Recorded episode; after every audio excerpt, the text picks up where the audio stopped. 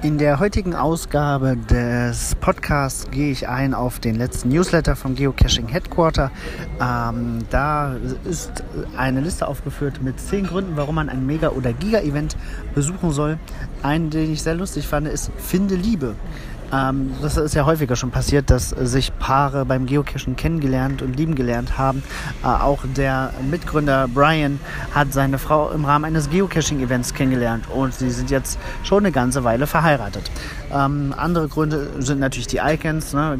Giga-Event, Mega-Event gibt es ein Unique Icon, ähm, was es nicht so häufig gibt und das ist natürlich auch sehr spannend. Und man kann Leckies treffen, ähm, die Trackables von denen bekommen, sich austauschen mit anderen und selbstverständlich Trackables tauschen, kaufen und auf die Reise schicken. Ähm, des Weiteren wird hingewiesen auf den International Geocaching Tag am 17.08. Wer da einen Geocache findet oder ein Event besucht, der bekommt ein Souvenir für den Tag und dann wird noch hingewiesen auf die neueste Episode vom Geocaching Podcast.